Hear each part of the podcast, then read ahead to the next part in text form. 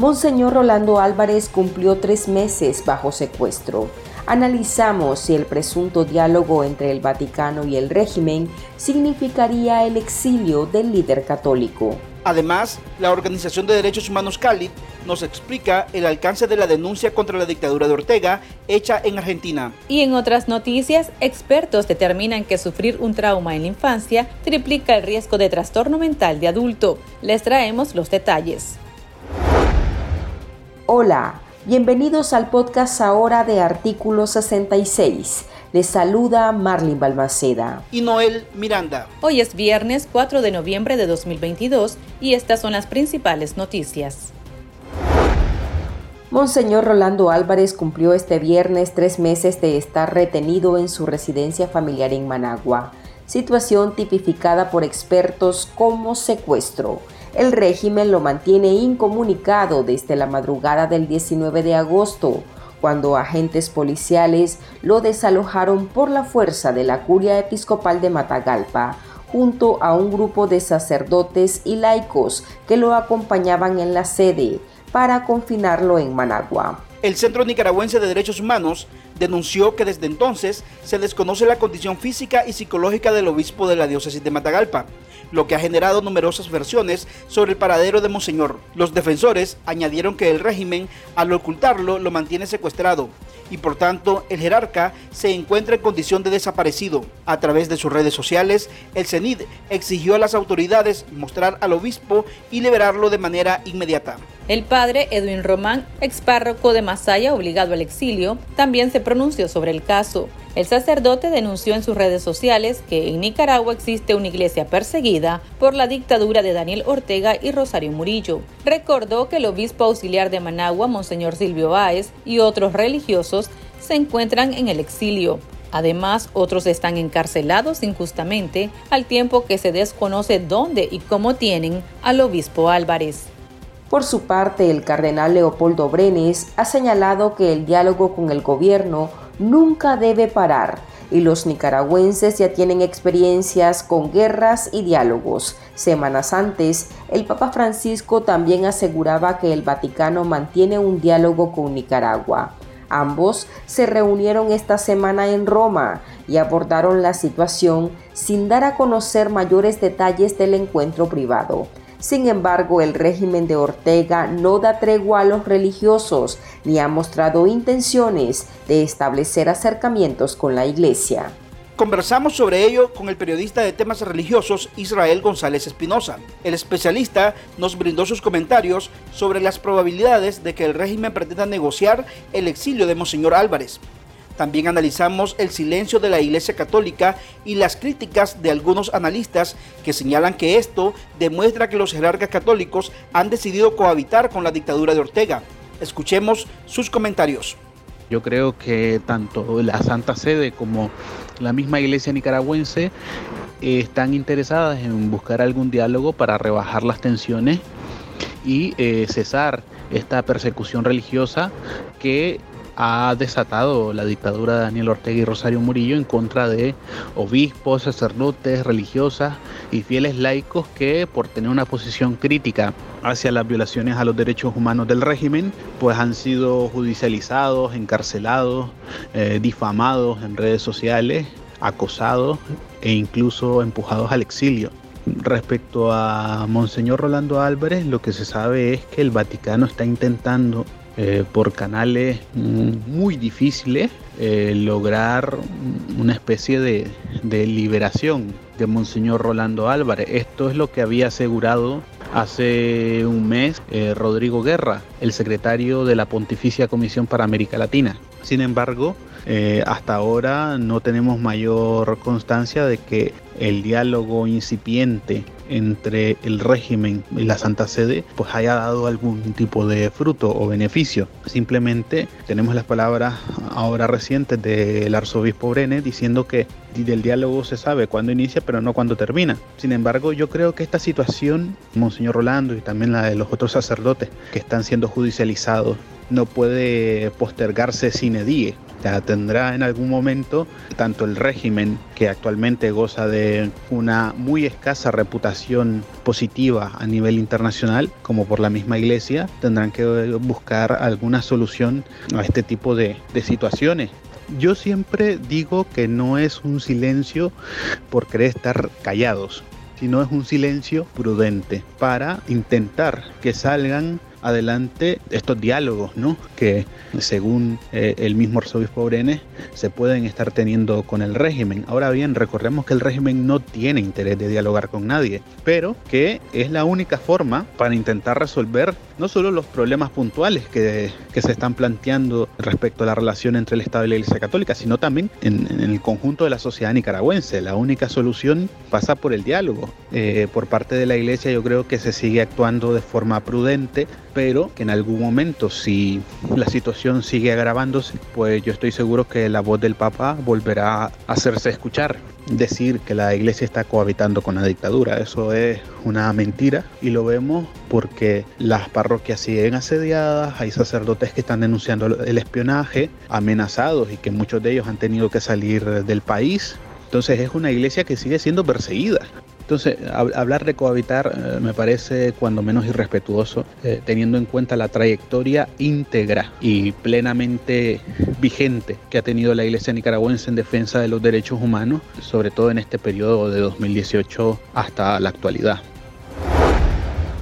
La denuncia hecha en Argentina por el Centro de Asistencia Legal Interamericano en Derechos Humanos CALIT en contra del mandatario legítimo Daniel Ortega, su vicepresidenta Rosario Murillo y otros siete funcionarios del régimen por delitos de lesa humanidad en Nicaragua perpetrados desde 2018 se suma a la denuncia hecha por abogados suramericanos presentada en octubre ante la justicia de ese país.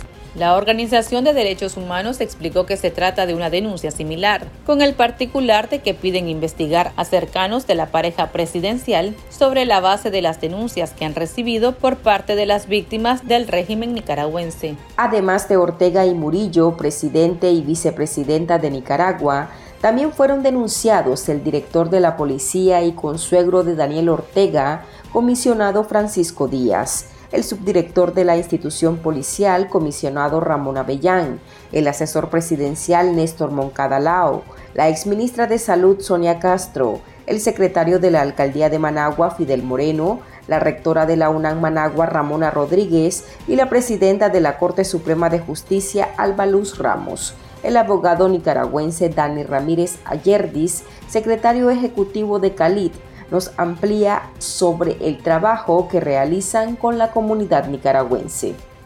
Hicimos un trabajo de analizar qué países de la región eh, había que darle seguimiento y la comisión directiva decidió que Nicaragua era ese país por la, como ya dije, la grave situación y especialmente porque desde aquel momento empezaron eh, eh, la sociedad nicaragüense a quedarse con menos, menos espacios para poder hablar, con los cierres masivos de organizaciones de la sociedad civil y el arrecio de las formas de represión que dirige el gobierno de Nicaragua contra la población nicaragüense.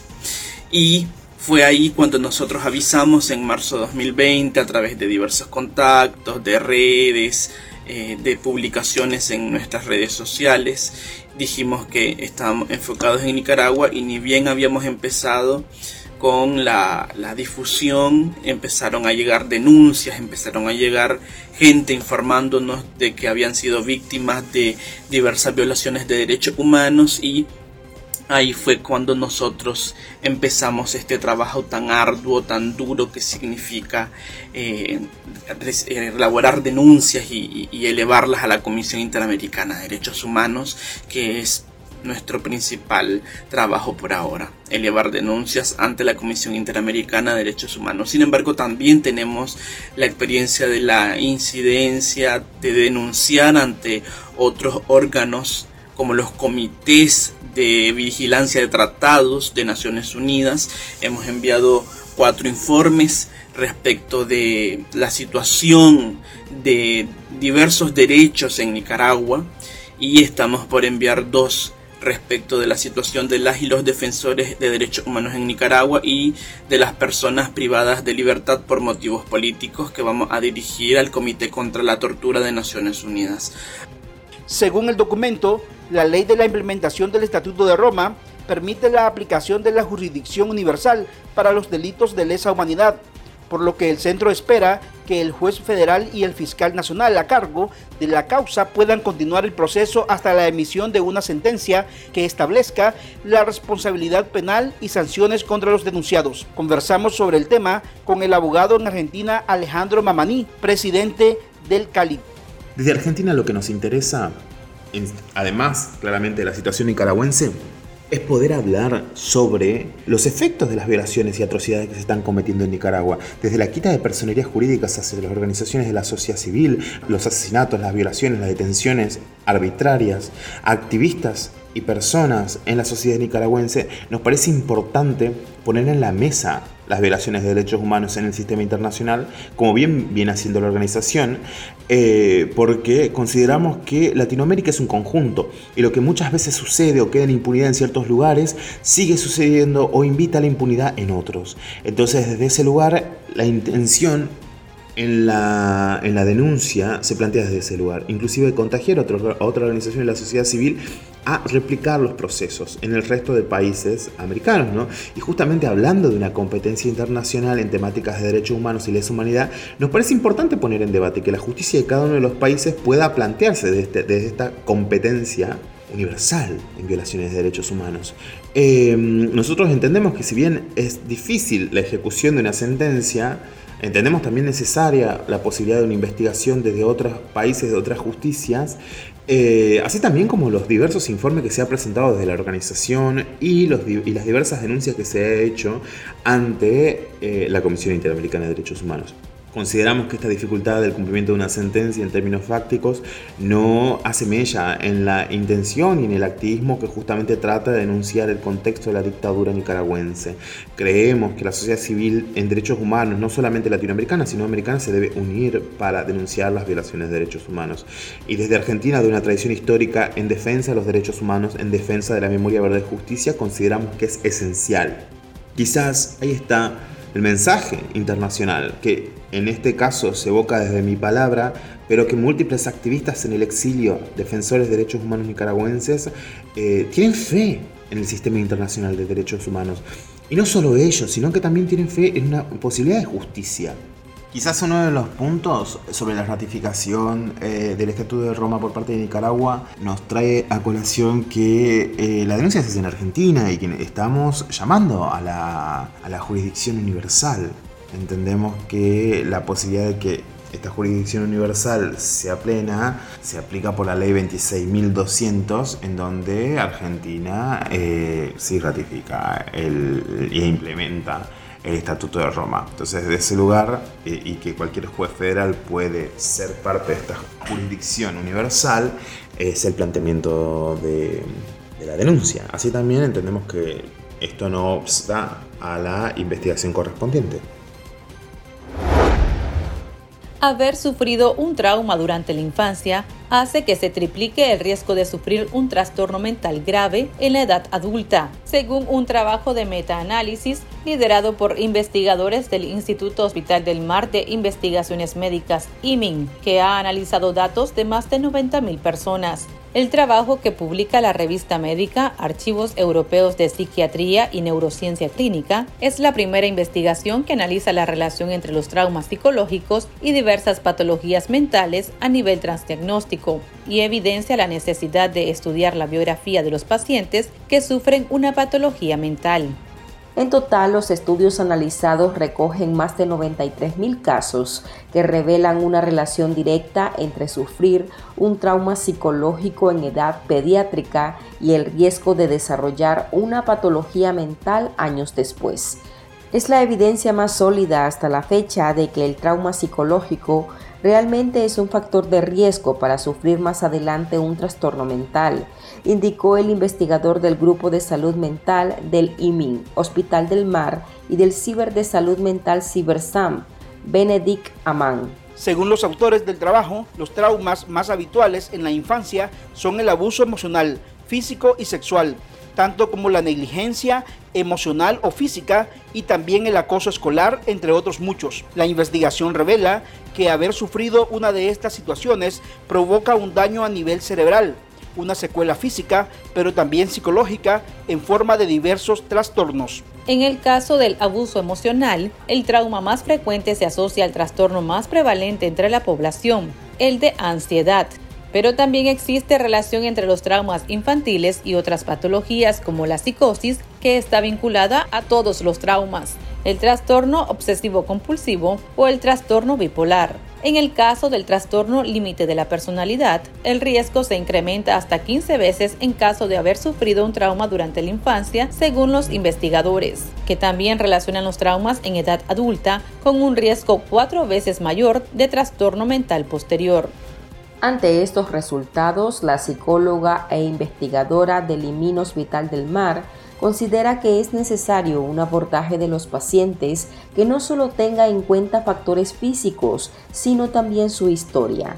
Expertos recomiendan ayudar a las familias en la educación e instaurar programas para evitar casos de acoso escolar, que es un factor de riesgo muy importante para sufrir un trastorno mental, tanto por quien lo recibe como por quien lo ejerce. Y estas son otras noticias que usted también debería saber hoy. El Ministerio de Gobernación canceló la personalidad jurídica de 100 ONGs, 98 organizaciones nacionales y dos internacionales, la mayoría evangélicas. Gobernación la señala de haber incumplido sus obligaciones conforme ley, ya que según el ministerio no reportaron por más de 4 a 26 años directivas del país de origen, actualización del poder de representante legal y estados financieros, además de incumplir la ley contra el lavado de activos. A la fecha, el régimen Ortega Murillo ha cerrado más de 2.800 ONGs desde 2018. Daniel Ortega decidió premiar nuevamente al ejército de Nicaragua, señalado de violar los derechos humanos y de orquestar crímenes de lesa humanidad. Este viernes, a través de la Procuradora General de la República, el régimen extendió la donación de un terreno ubicado en San Francisco Libre, Managua. El terreno tiene un área de 1.160 metros cuadrados, ubicado en el municipio, según la información publicada en el diario oficial. El acuerdo argumenta que dicho traspaso tiene el fin de salvaguardar los intereses del Estado de la República de Nicaragua sin especificar la utilidad. La economía nicaragüense recibió un récord de 2.258,4 millones de dólares en concepto de remesas familiares entre enero y septiembre de este año, un 54% más que en el mismo periodo de 2021, informó este viernes el Banco Central de Nicaragua. En el acumulado a septiembre de 2022, los nicaragüenses recibieron 701,1 millones de dólares más que lo captado en los nueve primeros meses de 2021.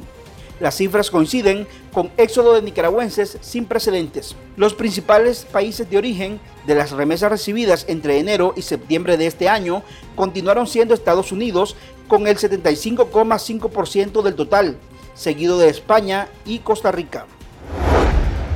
El Centro Nicaragüense de Derechos Humanos CENIT informó que Mildred Rayo y Miguel Flores, integrantes de la Alianza Universitaria AUN, se encuentran recluidos en las celdas del Distrito 3 de la Policía en Managua. Según la denuncia, ambos opositores fueron interceptados a las 6 y 30 de la mañana del día martes 1 de noviembre por miembros del Ejército de Nicaragua en las cercanías del río Zapoá, en Cárdenas, departamento de Rivas, cuando se movilizaban con dirección a Managua tras informar que los integrantes de AUN están en la estación policial y a la orden de la Dirección de Auxilio Judicial, el CENIT señaló que se presentó recursos de exhibición personal a favor de los mismos.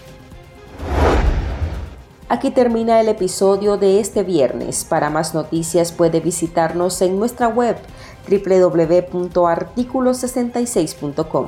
También puede suscribirse a nuestro podcast y seguirnos en las redes sociales como Artículo 66 y en Twitter artículo 66 Nica. Hasta la próxima.